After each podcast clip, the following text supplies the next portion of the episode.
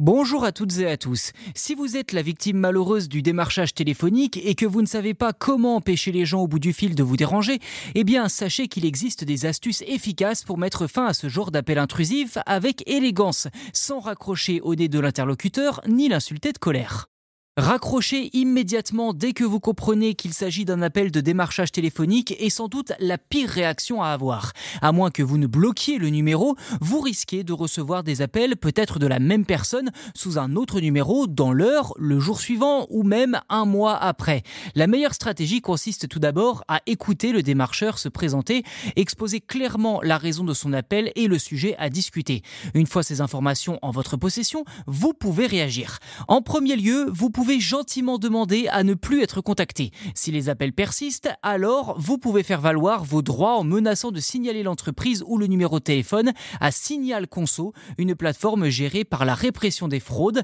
Cette menace devrait suffisamment inquiéter votre interlocuteur pour qu'il ne recommence pas de sitôt, car la répression des fraudes peut signaler directement au ministère de l'économie les appels abusifs, ce que toute entreprise souhaite éviter.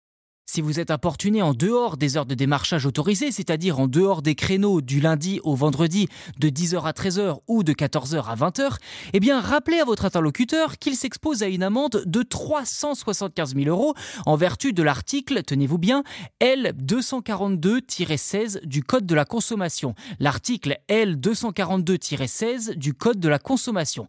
Cette information devrait le calmer immédiatement car rappelons-le, le démarchage est formellement interdit le week-end et les jours fériés. Enfin, si vous continuez à recevoir des appels, exigez que votre numéro de téléphone soit retiré de leur liste en expliquant que vous refusez catégoriquement le démarchage. Précisez que si ce n'est pas fait, vous déposerez plainte auprès de la CNIL, l'organisme de surveillance des données, en cas de nouvelles sollicitations. Bien sûr, cela relève principalement de l'intimidation car personne ne veut s'embarrasser de ces formalités administratives fastidieuses. Cependant, si c'est votre dernier recours, n'hésitez pas à le faire. Et n'oubliez pas de bloquer systématiquement les numéros de téléphone que vous soupçonnez ou alors dont vous êtes sûr qu'ils appartiennent à une entreprise de démarchage téléphonique.